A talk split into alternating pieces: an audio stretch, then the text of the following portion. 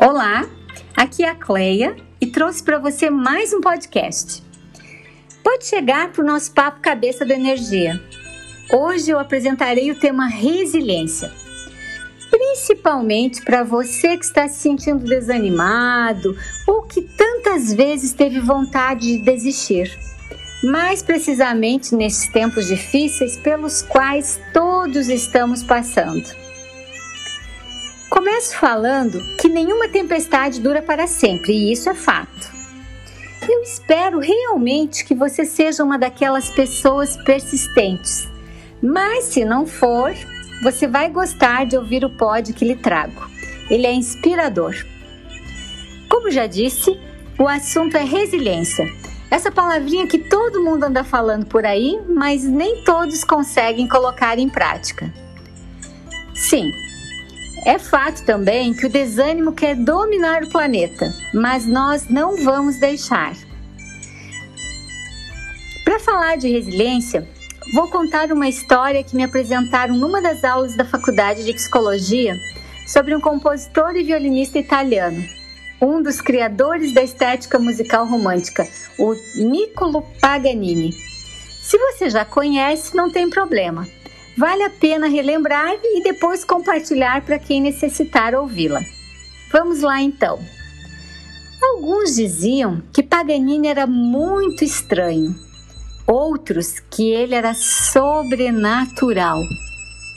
Pois bem, as notas mágicas que saíam do seu violino tinham um som diferente. Por isso, ninguém queria perder a oportunidade de assistir o seu espetáculo.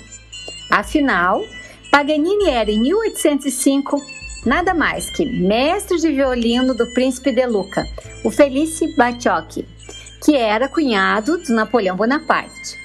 Ele também exercia ao mesmo tempo as funções de professor do príncipe, diretor e primeiro violino da orquestra da corte.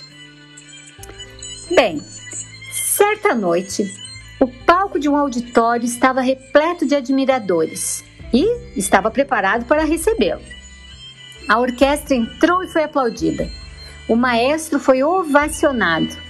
Mas quando surgiu a figura do Paganini triunfante, o público delirou.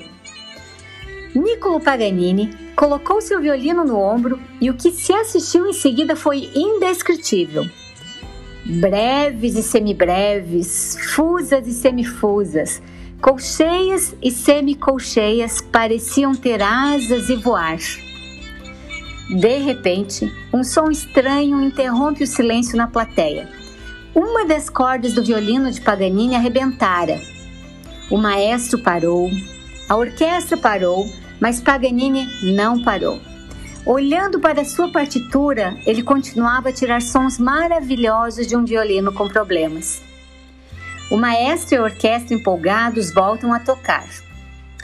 Mal o público se acalmou quando de repente um outro som perturbador. Uma outra corda do violino do virtuoso se rompe. O maestro parou de novo.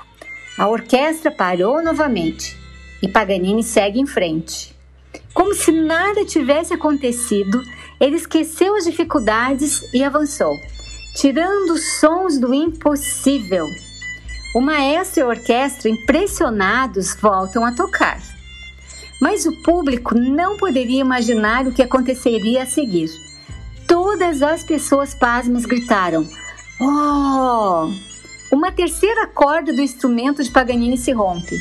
Acreditem, o maestro para, a orquestra para, a respiração do público paralisa, mas Paganini, ah, este não para. Como se fosse um contorcionista musical, ele tira todos os sons da única corda que sobrara daquele violino destruído. Paganini então atinge a glória. Seu nome corre através do tempo. Ele não é apenas um violinista genial, mas é o símbolo do ser humano que continua diante do impossível. Pessoal, ser resiliente é de forma bem prática esse movimento de buscar forças do imaginável e continuar. Afinal, a orquestra não pode parar e você, sim, você, é o maior responsável pela sonoridade, por fazer sua música ecoar através dos tempos. Espero que você tenha gostado e agora que já sabes um pouco mais sobre Paganini e também resiliência, que tal colocar em prática? Até o próximo podcast. Um abraço.